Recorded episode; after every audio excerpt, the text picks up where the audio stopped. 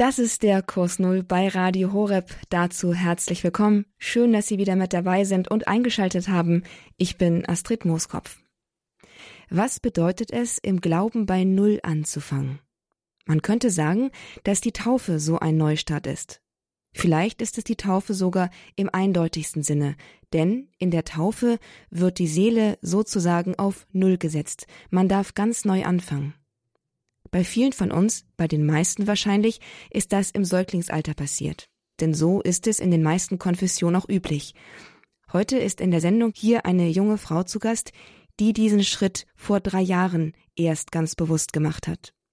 Sie hat sich mit 24 Jahren in der katholischen Kirche taufen lassen wie ihr Weg dahin aussah, warum sie sich dafür entschieden hat und was das für ihr Leben jetzt bedeutet, das ist unser Thema im Kurs Null mit dem Titel Damares Weg zur katholischen Kirche, junge Christen geben Zeugnis. Und Damaris, das ist unser Gast, Damaris Rabe. Sie ist Jurastudentin mit einem ausgeprägten Sinn für Gerechtigkeit und einem großen Herzen für die Schlechtergestellten unserer Gesellschaft. 28 Jahre alt mittlerweile. Sie ist uns jetzt zugeschaltet aus Berlin. Herzlich willkommen, Damaris. Hallo. Schön, dass du dir Zeit nimmst. Danke, dass du uns hier von deinem Glaubensweg berichten möchtest. Damaris, ich brauche jetzt hier nicht viel zu deiner Person, deinem Leben vorwegzunehmen, denn du wirst uns gleich selbst davon ganz viel erzählen, von deinem Glaubensweg, der ja auch ganz eng mit deinem Lebensweg verbunden ist. Denn dieser Weg, der hat nicht erst angefangen mit deiner Taufe vor drei Jahren, also mit 24 Jahren, sondern der Glaube, der hat bereits dein Leben von klein auf geprägt. Und trotzdem empfindest du die Taufe als eine wichtige Zäsur in deinem Leben? Ja, durchaus. Und wie nun dein Weg also bis hin zur Taufe ausgesehen hat und wie es danach weiterging, das wollen wir jetzt von dir hören und wir fangen am besten ganz einfach chronologisch an bei deiner Kindheit. Damaris, wie sah denn deine Kindheit aus? Also ich bin christlich erzogen worden. Meine Eltern sind auch erst in ihren Zwanzigern gläubig geworden. Und mein Vater hat dann sogar evangelische Theologie studiert. Und ich würde sagen, es war eine sehr liebevolle äh, Heimat in meinem Elternhaus.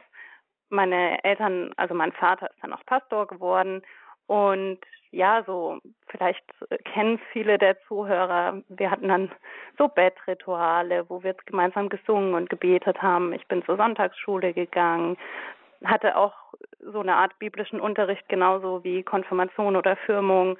Und äh, ja, habe so, hab so diese Liebe, diese christliche Liebe im Elternhaus erfahren. Und was besonders äh, ja prägend für mich war, war, dass ich im Kindergartenalter und in der ersten Klasse in einem, an einem Ort gelebt habe, wo mein Vater studiert hat, wo sein theologisches Seminar einer Art Kloster angegliedert war, also so eine Art evangelisches Kloster. Und da lebten zölibatär äh, lebende Schwestern und Brüder zusammen. Und die Familien der, der Theologiestudenten nahmen auch oft teil am Leben in diesem in dieser Art Kloster. Es nennt sich Lebenszentrum und waren dabei bei Andachten, Gottesdiensten, Veranstaltungen und wir Kinder waren auch an allen möglichen Kinderprogrammen dabei. Meine Rallye-Lehrerin in der ersten Klasse war eine der Schwestern und irgendwie erlebte ich in diesem Kontext Menschen, die von innen heraus Liebe ausstrahlen für jeden, dem sie begegnen, die irgendwie so eine Art äh, tiefen Frieden haben und auch so im Alter vor allem noch so eine Lebensfreude, ganz frisch im Geist sind und äh, das ist so meine nachträgliche Analyse. Als Kind äh, sog ich das einfach nur so auf und ich würde jetzt rückblickend sagen, dass ich da erlebte, was es bedeutet, vom Heiligen Geist erfüllt zu sein. Und bis heute bin ich gerne in Klöstern und da fühlt sich dann die Atmosphäre mal an wie Heimat. Allerdings, äh, das klingt vielleicht für den einen oder anderen dann äh, ganz romantisch. Ähm, aber ich äh, erlebte auch in verschiedensten Kontexten, unabhängig von Konfession, äh, auch ein anderes, eher starres Regelchristentum.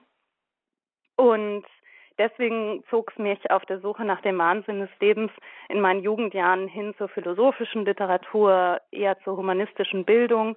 Und ich bin dann auch äh, ziemlich angesteckt worden vom Leistungsdenken und einerseits äh, war in mir immer der Wunsch, Menschen in Not zu helfen, aber auch gleichzeitig ein großer Ehrgeiz, Erfolg zu haben. Bei mir dann im Jurastudium. Und das funktionierte einige Jahre sehr gut. Aber, also viele Jahre war ich dann eigentlich gar nicht mehr auf dem Glaubensweg. Aber während eines sehr anspruchsvollen Masterprogramms im Ausland war ich dann irgendwann nicht mehr so in der Lage, äh, alles allein zu bewältigen. Also ich hatte ganz viele Berichte über mein ganzes Studium übergesehen zum Elend der Menschen auf der Welt und mich intensiv mit dem Thema soziale Ungerechtigkeit beschäftigt, war gleichzeitig in einem recht kompetitiven, elitären Umfeld und empfand mein eigenes Leben als anstrengend, das Leid der Welt als groß und mich auch irgendwie als äh, Sinn, ja, als sinnlose Existenz und äh, fühlte mich dann oft ausgebrannt und innerlich leer und äh, lag dann apathisch auf dem Bett und dachte mir, also entweder es gibt Gott oder das Leben hat keinen Sinn und ich könnte auch tot sein irgendwie.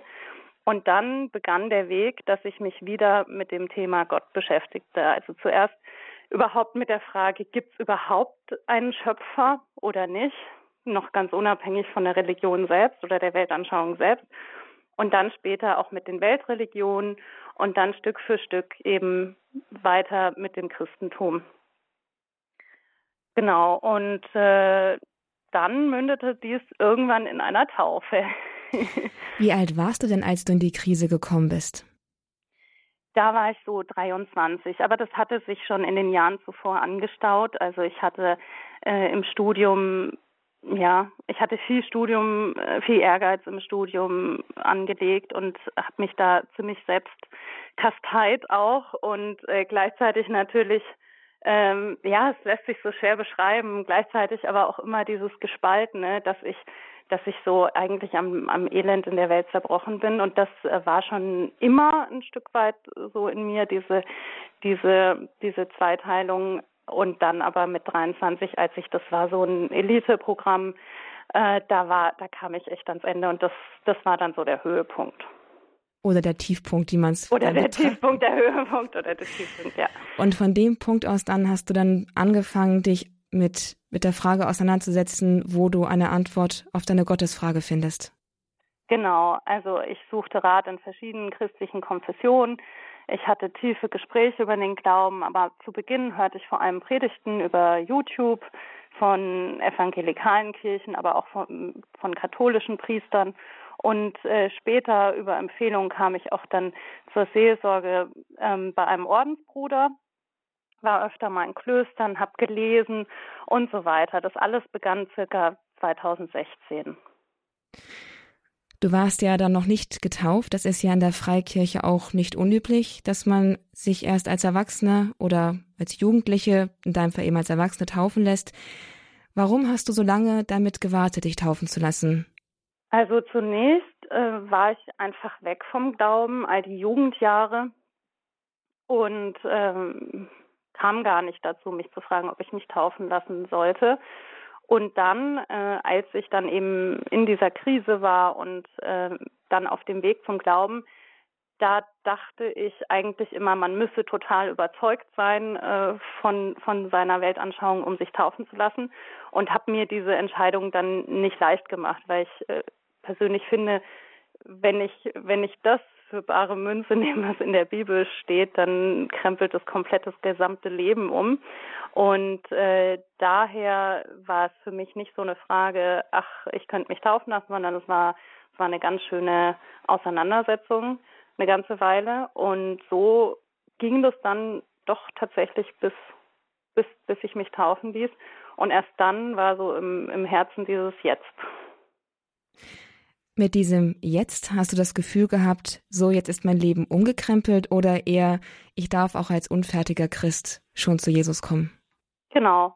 Also das war dann eigentlich der Dreh- und Angelpunkt. Ich habe ähm, einen Kurs äh, mitgemacht äh, in München in der Glaubensorientierung von St. Michael, ähm, geleitet von Jesuitenbrüdern. Und da hatte ich irgendwann mal ein Gespräch mit dem Leiter und der sagte, eigentlich ist die Taufe nur die Entscheidung, ich will, äh, dass Gott, äh, dass der Heilige Geist in mich kommt. Und auch der Glaube wird einem ja geschenkt von Gott. irgendwie. Und deswegen ist es keine, keine Voraussetzung für die Taufe, sondern es ist diese Entscheidung, ich möchte das. Ich möchte, dass, äh, dass mir der Glaube auch geschenkt wird oder eben alles weitere. Und da konnte ich dann klar sagen, ja, das möchte ich. Und warum dann aber die katholische Kirche? Du hast jetzt von einem eigentlich sehr intensiven Weg in der Freikirche erzählt und dann hast du dich aber doch zur katholischen Kirche hin orientiert. Warum? Das war auch eine längere Geschichte. Äh, vorweg, meine Entscheidung für die katholische Kirche war keine 100 zu 0 Entscheidung.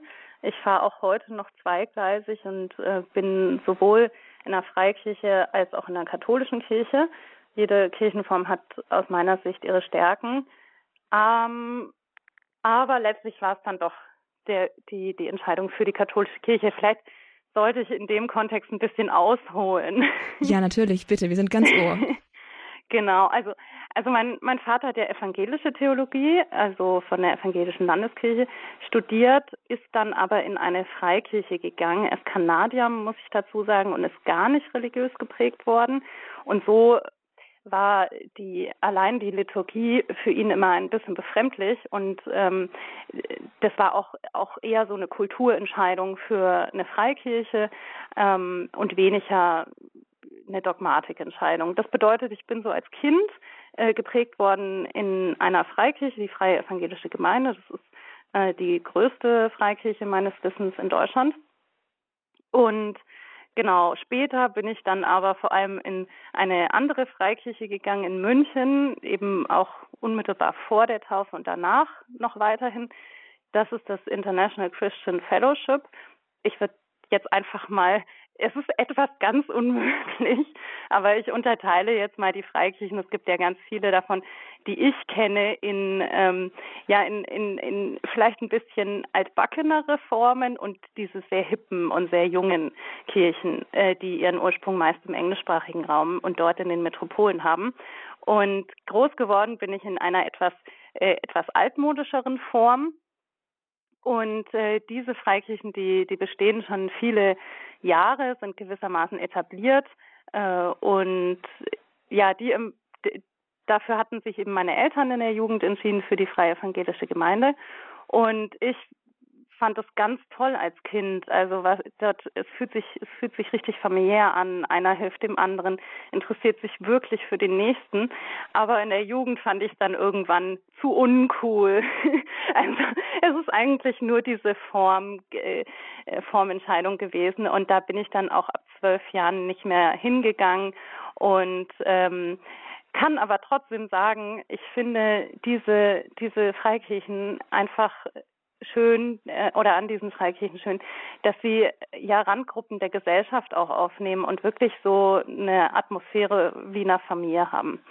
Und die zweite Form, wo ich sagte, ich war dann in München später, vor allem dann auch vor meiner Taufe und bis heute noch, ähm, diese Form Freikirche will ich so, so mal überschreiben mit die hippen Kirchen, Freikirchen, und äh, da war, äh, da ja, würde ich sagen, es geht sehr agil zu, modern und ein großes studentisches Publikum.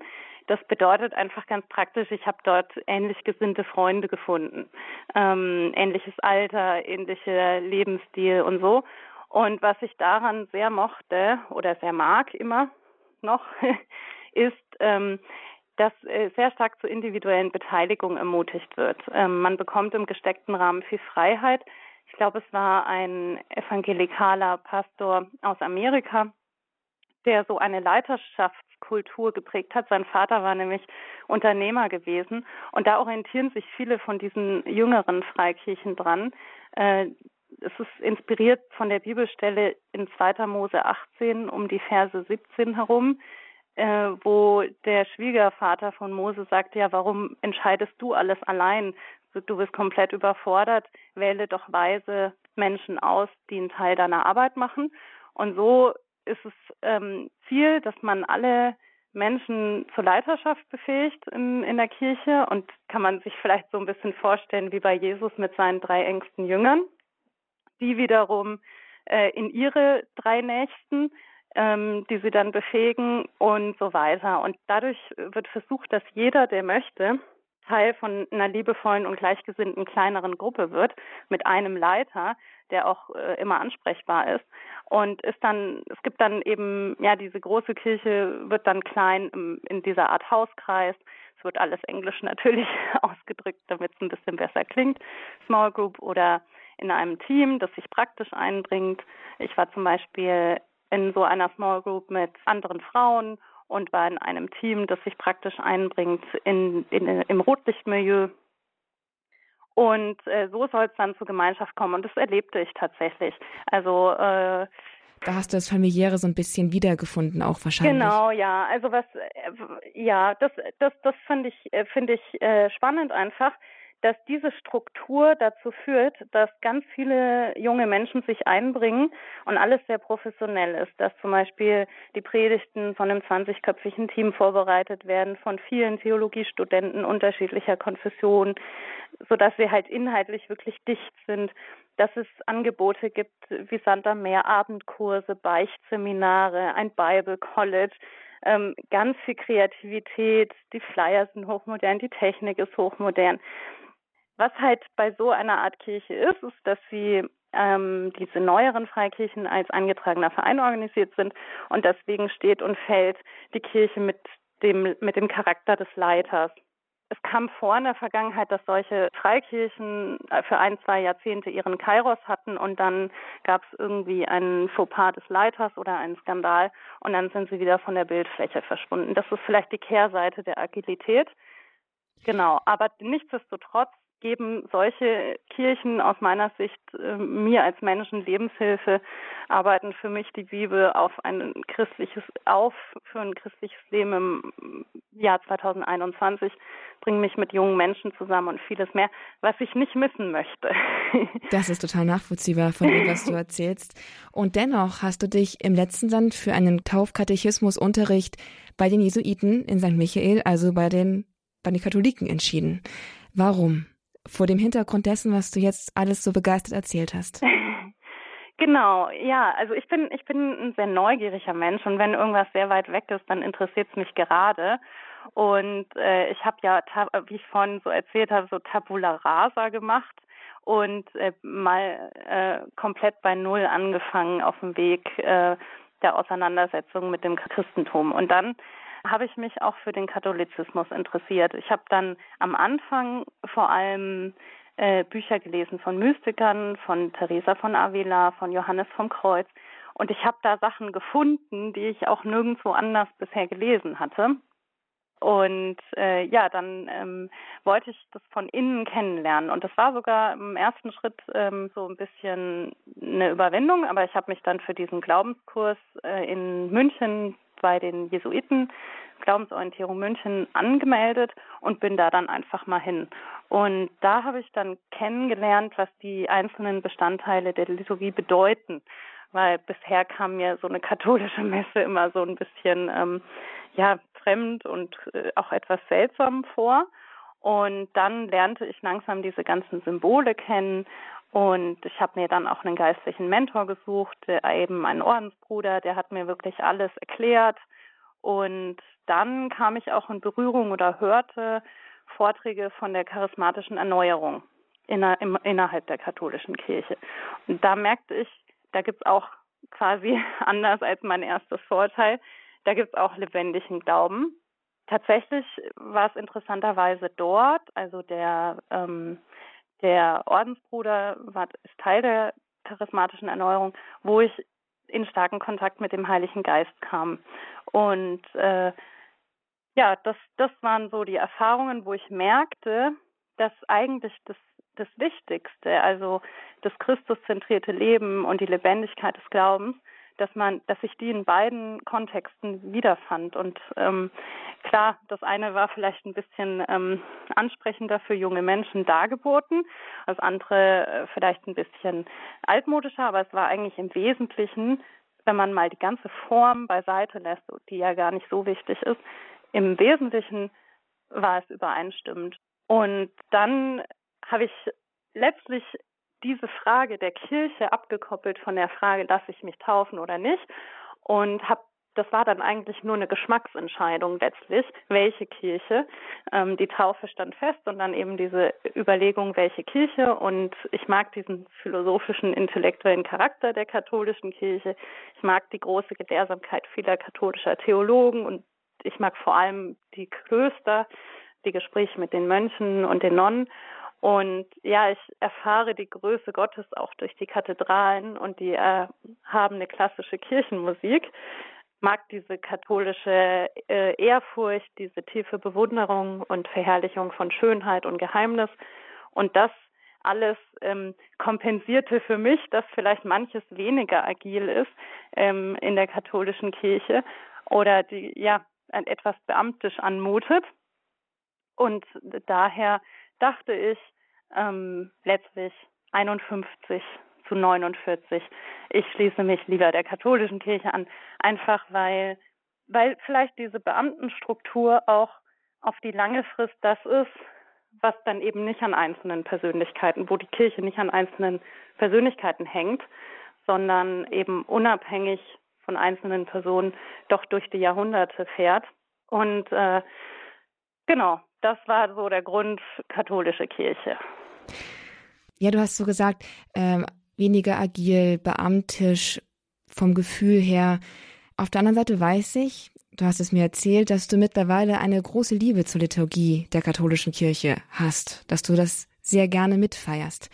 Mm, du hast da offenbar Hürden genommen im Sinne von das, was du am Anfang schwierig fandest, das liebst du jetzt. Genau, ja, gerade mit der Liturgie da äh, denke ich mittlerweile, dass die sehr hochschwellig ist. Also äh, früher dachte ich, wenn ich in einer katholischen Messe saß, ich war, ich war in so einem Begabtenförderungswerk, äh, was so sehr konservativ eher ist. Und da in dem Rahmen waren wir oft, wenn wir Wochenendseminare hatten, auch in der Kirche, in der katholischen. Und dadurch war ich schon im Studium oft einfach in der katholischen Messe. Und ich dachte immer, das ist, äh, ich, ich drücke mich einfach frei aus, frei raus aus das ist ein bisschen ein äh, Zirkus. Hinknien, hoch, äh, aufstehen, äh, knicksen.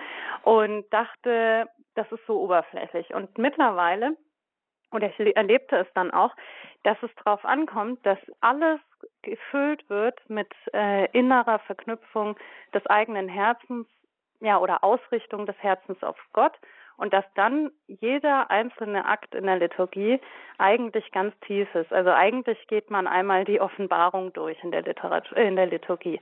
Eigentlich ähm, kommt alles Wesentliche zwischen Mensch und Gott oder Gott und Mensch vor allem äh, vor. Und ich, ich, wenn ich mich versenke in, in dieses Bewusstsein für den einzelnen Akt, dann ist es eigentlich ganz, ganz tief und ganz dicht aber das muss ich erstmal tun. Und deswegen ist es für mich sehr hochschwellig äh, und bedeutet, dass man wirklich schon äh, ja, äh, einen ganz schönen Weg gegangen ist. Vielleicht kriegen das diejenigen, die in der katholischen Kirche schon sozialisiert wurden, einfach eben mit ihrer Kinder, Kindheit und Sozialisation mit. Äh, für mich war das tatsächlich so, dass ich das erst lange, lange ähm, erleben musste, vor allem auch in Klöstern und so weiter, was es bedeutet, ähm, die Liturgie wirklich auch auszufüllen.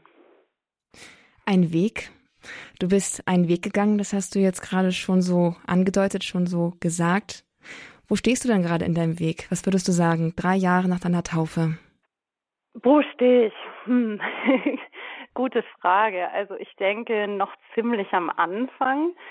Äh, ich denke, am Anfang, was du sagtest, am Anfang dieser Reset, äh, das war, ja, das, das war so, so einfach diese Gnade, diese Taufgnade, äh, dass, dass ja, dass der Heilige Geist kommt, mir meine Sünden vergeben sind und ja, Jesus mich gerecht gemacht hat.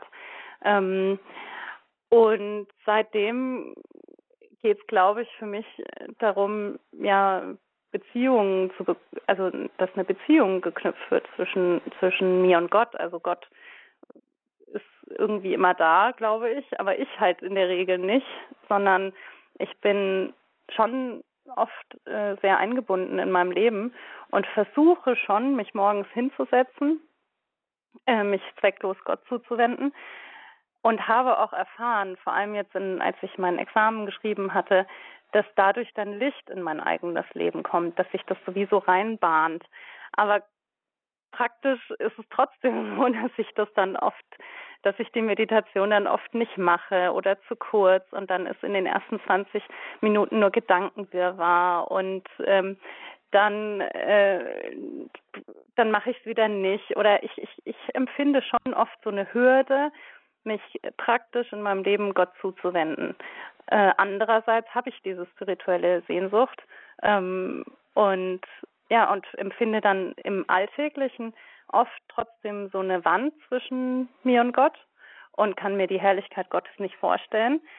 Aber was mich tröstet, ist, dass solche gro großen Leute wie Teresa von Avila ähm, gesagt haben, ist, das ist die Lebensaufgabe. Und ich finde sehr schön dieses Bild von Teresa von Avila, dass die Seele eine Burg ist, wo Gott im innersten Gemach wohnt. Und äh, ja, mein Lebensweg, der Weg zu ihm, ist ins Innerste der eigenen Seele. Und wenn ich ihre Erzählungen durchgehe, dann würde ich sagen, weil du fragtest, wo ich mich im, auf meinem Weg befinde, dass ich schon noch weit außen bin. aber ähm, ja, aber aber ich habe den großen Willen, ähm, äh, ja, sehr weit vorzudringen ins Innerste im Leben, aber bin, glaube ich, trotzdem noch sehr am Anfang. Und doch mag es dich trösten, dass auch Therese von Avila gesagt hat, dass es, dass sie wenige Seelen getroffen hat oder eigentlich keine einzige, die einen starken Willen hatte, und nicht an ihr Ziel gekommen wäre. ja, Teresa von Avila wollte, glaube ich, in ihrer Jugend unbedingt heilig werden und das ist sie geworden. In der Tat. Und das kannst auch du werden. Davon hören wir gleich mehr Damaris nach einer kurzen Musikpause, damit unsere Hörer das Ganze einmal sacken lassen können. Liebe Zuhörer, Sie haben hier eingeschaltet beim Kurs Null. Wir sprechen mit Damaris Rabe. Ich spreche mit Damaris Rabe, 28 Jahre alt, seit drei Jahren katholisch, seit drei Jahren getauft, davor in der Freikirche im Glauben aufgewachsen. Heute spricht sie über ihren Weg zur katholischen Kirche und zeichnet uns dabei das Bild ihres ganz persönlichen Weges, den sie mit Gott geht und bisher gegangen ist. Wie dieser Weg in der Rückschau aussieht, hörten wir also bis jetzt, wie es für die heute 28-Jährige seit der Taufe weitergegangen ist, wie ihr Glaube, wie ihr katholischer Glaube ihr Leben heute prägt. Damit geht es gleich weiter hier bei Damaris Weg zur katholischen Kirche. Junge Christen geben Zeugnis. Hier im Kurs Null mit Damaris Rabe und mir. Ich bin Astrid Mooskopf. Bleiben Sie dran.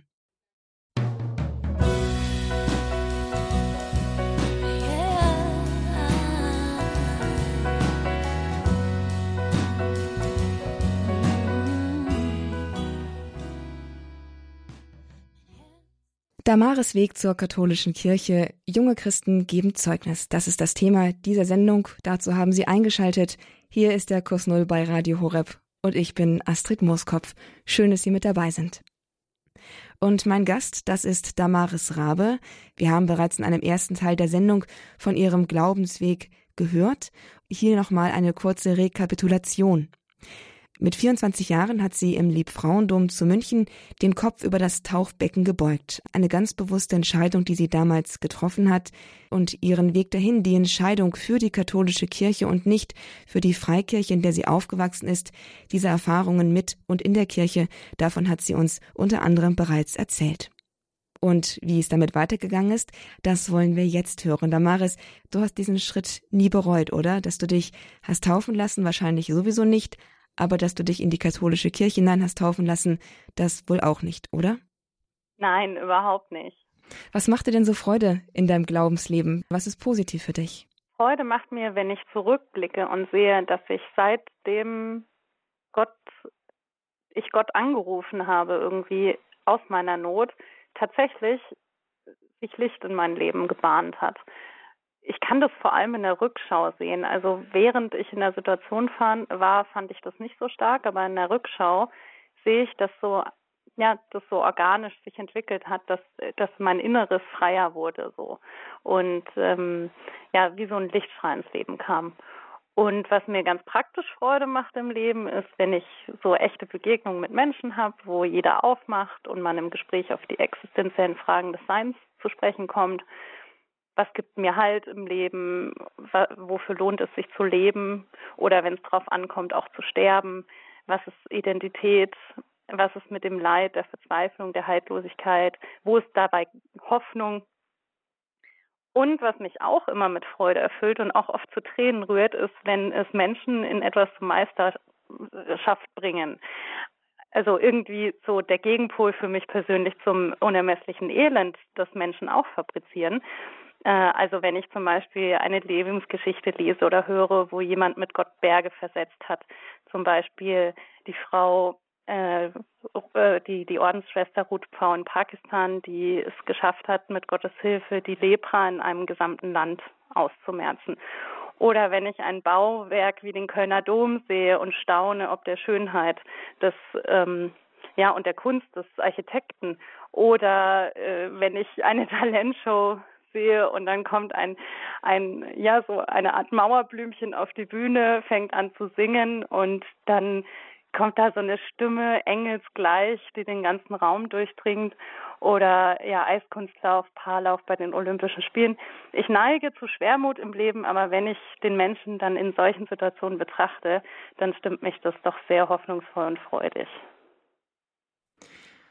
Stichwort Gottesplan. Hast du das Gefühl, dass Gott einen Plan für dein Leben hat? Oder ist es eher so, so herum, dass Gott neugierig darauf wartet, was du ihm vorlegst an Ideen und Plänen und er kann das dann abnicken oder das Ganze kritisch zurückweisen?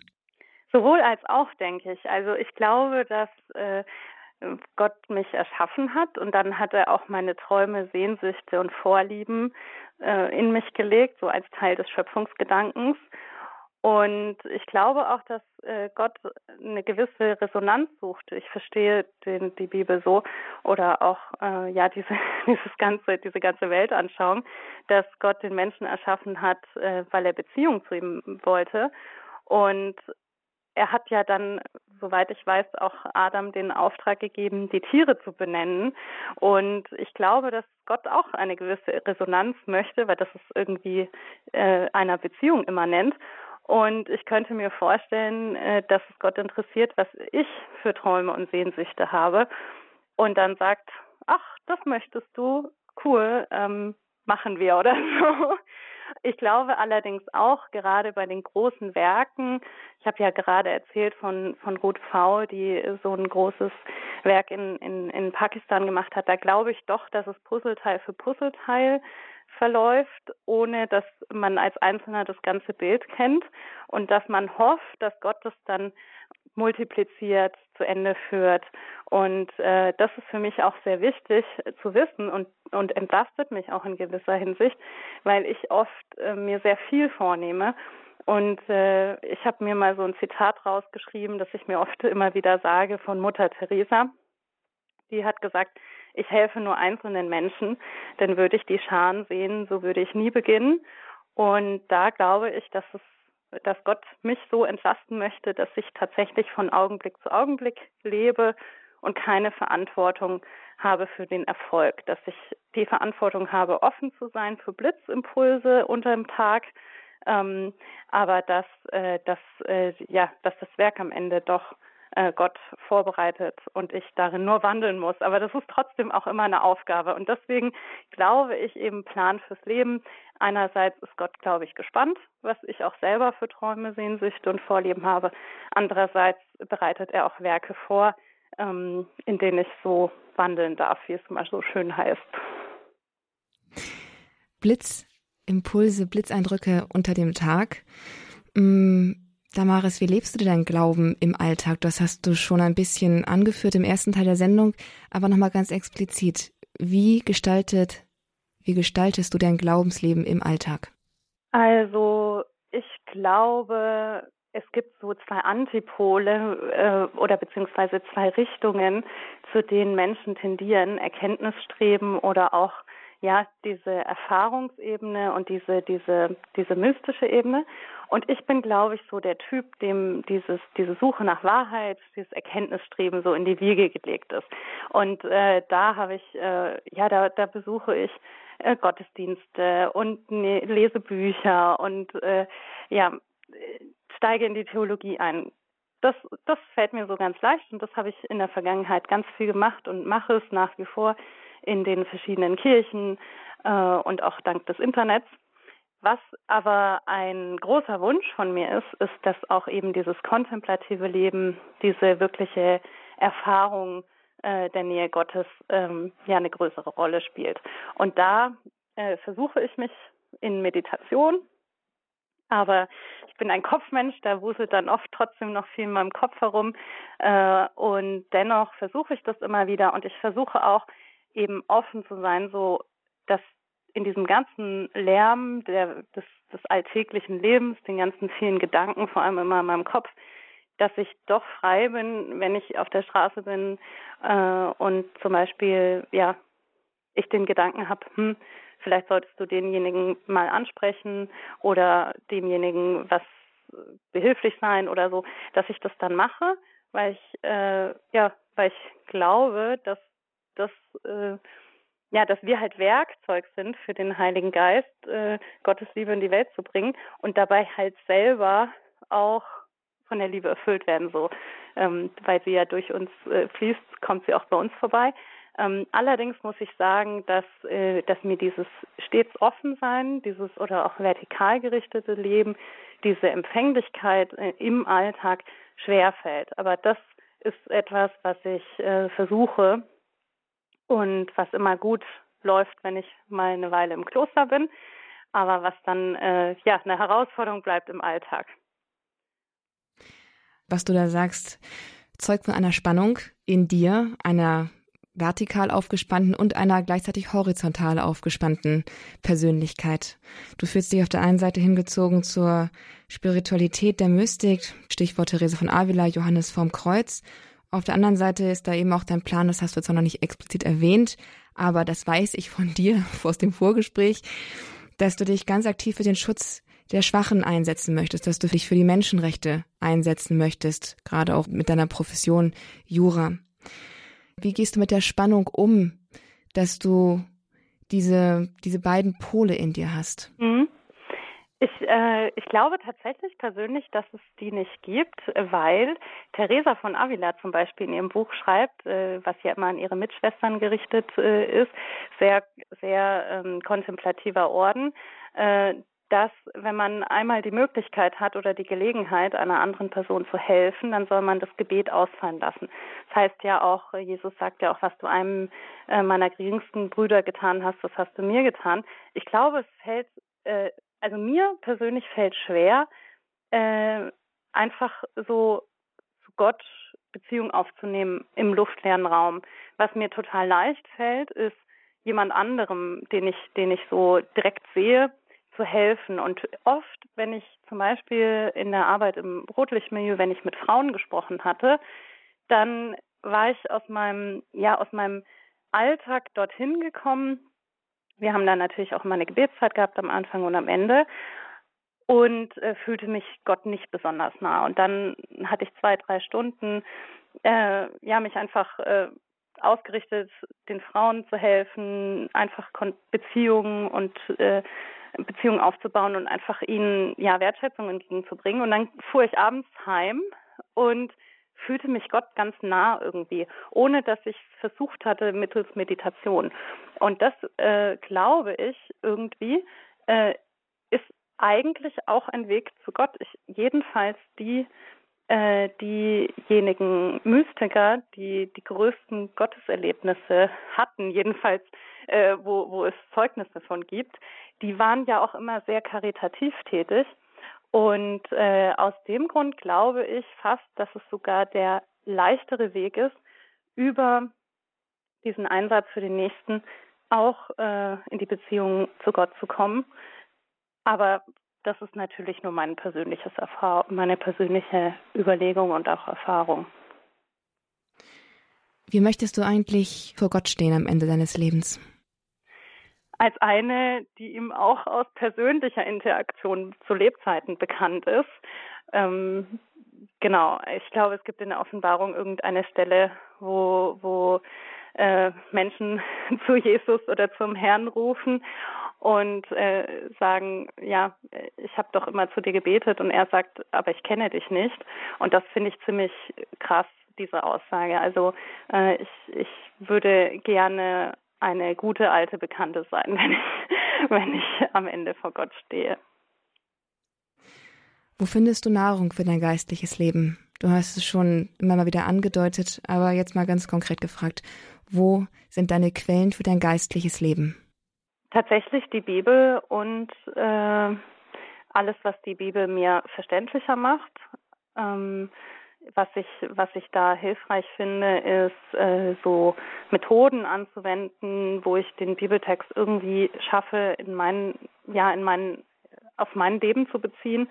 Also zum Beispiel, was ich gern mache, ist, dass ich eine Passage lese und mir dann überlege, was spricht mich jetzt eigentlich einfach nur an ähm, und mir dann einen Brief formuliere. Das habe ich mal irgendwo gehört von Gott an mich der dann genau zu meiner Lebensherausforderung aktuell passt und, und so das aussagt, was die Bibelstelle vielleicht zu jemandem Dritten äh, beschreibt, äh, aber dann eben auf mich bezogen. Oder ähm, dass ich irgendwie die Bibel auf bestimmte äh, ja, für ein bestimmtes Thema äh, suche und dann, was mich eben gerade aktuell beschäftigt. Da ähm, finde ich Geist, ähm, ja, geistliche Nahrung äh, oder Nahrung fürs geistliche Leben. Und natürlich dann auch die Predigten, ähm, die die Bibel auslegen äh, und ja, auf, aufs praktische Leben beziehen. Und dann eben diese, diese Gotteserfahrungen. Aber da würde ich vorsichtig äh, sein zu sagen, dass ich wirklich Gotteserfahrung habe. Es ist einfach so, manche Situationen, äh, wo ich entweder tatsächlich ganz ruhig wurde beim, beim kontemplativen Gebet und das Gefühl hatte, da ist der oder da ist Resonanz. Oder auch wenn ich eben eben ja, wenn ich irgendwie mit dem nächsten äh, mit dem Menschen zu tun hatte und dann heimgehe und mich irgendwie so fühle wie eingebettet in ja, in in Gottes Liebe oder so. Aber aber das ist so ja, so ein ganz dünner Faden. Also ich ich der reißt auch schnell ab. Ich habe das, wenn ich zurückschaue, oft öfter mal äh, erlebt und dennoch ist es, ist es immer noch so der andere Gott so. Also ich weiß nicht, ob ich das so gut beschreiben kann. Ist, ich fühle mich oft so, als wäre de, dieser Vorhang, den es ja früher auch zwischen den Menschen und dem Allerheiligsten gab, als wäre der eben zugezogen. Aber manchmal fühlt sich dann so an, als wäre es etwas auf. Und diese diese Erfahrungen und dann eben auch, was die Bibel aussagt und wie es dann auch letztlich mein Leben und meine Sicht auf mein Leben verändert, das äh, ist die Nahrung dann für mein geistliches Leben. Eine letzte Frage, Damaris. Was bedeutet es für dich, an Gott zu glauben? Ich glaube, ein anderes Wort für Glauben ist Vertrauen. Äh, der, das, äh, der Urtext ähm, können, kann auch mit Vertrauen übersetzt werden. Und ich glaube, dass das Glauben bedeutet, dass man eben zu Lebzeiten nicht weiß, äh, gibt es Gott, gibt es einen Schöpfer, dem ich vertrauen kann, weil wahrscheinlich meistens dann trotzdem noch der Vorhang zugezogen ist und ich es aber trotzdem entscheide zu tun. Ich entscheide mich zu vertrauen und dann gehe ich so den ersten Schritt und das könnten ja sind ja teilweise gerade bei diesen bei diesen Menschen äh, der Kirchengeschichte ganz große Schritte teilweise auch gewesen. Und ich mach's und dann bekomme ich die Erfahrung, dann dann erfahre ich, ähm, dass ich getragen werde, dass, ähm, dass, äh, dass, dass, ja, dass es glückt, mein nächster Lebensschritt oder? Und und dann vertraue ich wieder und dann glückt's wieder. Und ähm, das ist für mich, glaube ich, äh, Glaube, also dass dass ich mich traue, auf Wasser zu gehen, so wie Petrus äh, sich getraut hat, Jesus auf dem Wasser entgegenzulaufen. Ähm, und das ist, glaube ich, unheimlich schwer. Ich glaube, wir Menschen, also vor allem ich jedenfalls, sind volle Kontrollfreaks und möchten Sicherheit haben im Leben und versuchen, ja, unser Leben zu organisieren, so dass wir alles im Griff haben, äh, dass wir unsere Gesundheit, äh, unsere, unser Geld, äh, ja, alles im Griff haben. Aber ich denke, Glauben ist genau das Gegenteil, zu sagen, ich habe nichts im Griff, Gott hat's ich traue mich, diesem diesen schrägen Gedanken in meinem Kopf, den ich vielleicht habe, so eine Art Blitzgedanken nachzugehen, das zu machen. Und ich denke, das ist der größte Liebesbeweis, den wir Gott geben können, dass wir, dass wir, ja, dass wir glauben, dass es ihn gibt, dass er es gut meint. Und ich denke, dass dann ein Leben große Frucht bringt. Aber das ist so mein, mein Glaube und nicht mein Wissen. Ich denke, da kann ich am Ende meines Lebens mehr ähm, zu sagen, ob dann tatsächlich ich auch gehalten wurde. Das wird sich zeigen. Ich glaube daran, dass es sich im guten Sinne zeigen wird. Das ist zumindest mal bis jetzt dein Weg mit Gott, Damaris, gewesen. Danke, dass du uns hier so freimütig davon erzählt hast. Ich habe zu danken. Herzlichen Dank für die Gelegenheit. Das ist mein erstes Interview über den Glauben. Und äh, auch allen, die zugehört haben, alles Gute und Gottes Segen. Liebe Zuhörer und damit auch eine herzliche Einladung an Sie. Für die Reihe Junge Christen geben Zeugnis hier im Kurs Null suchen wir immer ja, äh, junge Christen eben, die bereit sind, von ihrer Bekehrung, von ihrer Konversion, von ihrem Glaubensweg zu sprechen. Oder vielleicht kennen Sie einfach jemanden, dessen oder deren Glaubensweg unbedingt erzählt werden sollte. Dann können Sie sich selbst oder eben der oder diejenige sich bei unserem Hörerservice melden hinterlassen Sie mir dort einfach mit dem Stichwort verbunden Kurs Null junge Christen geben Zeugnis Ihre E-Mail oder Telefonnummer. Ich werde dann gerne Kontakt mit Ihnen aufnehmen und vielleicht werden auch Sie hier bald Ihre Geschichte im Kurs Null erzählen. Die heutige Sendung mit Damaris können Sie auch noch einmal nachhören in unserer Mediathek unter www.horeb.org in der Rubrik Kurs Null unter dem Titel Der Marisweg zur katholischen Kirche. Junge Christen geben Zeugnis steht Ihnen diese Sendung dort in Kürze zum Download und zum Nachhören zur Verfügung. Und aber auch als CD können Sie sich diese Sendung bestellen. Wenden Sie sich dafür ab Montag in unseren CD-Dienst unter der 08328 921 120. Und damit kommen wir zum Ende unserer heutigen Sendung.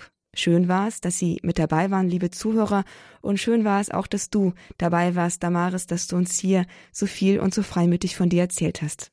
An dieser Stelle noch einmal einen ganz herzlichen Dank und einen lieben Gruß nach Berlin. Dankeschön, ein lieber Gruß aus Berlin nach Deutschland. Und auch ich verabschiede mich für heute, liebe Zuhörer. Alles Gute, Gottes Segen und viel Freude jetzt mit unserem weiteren Programm. Das wünsche ich Ihnen von Herzen. Mein Name ist Astrid Mooskopf.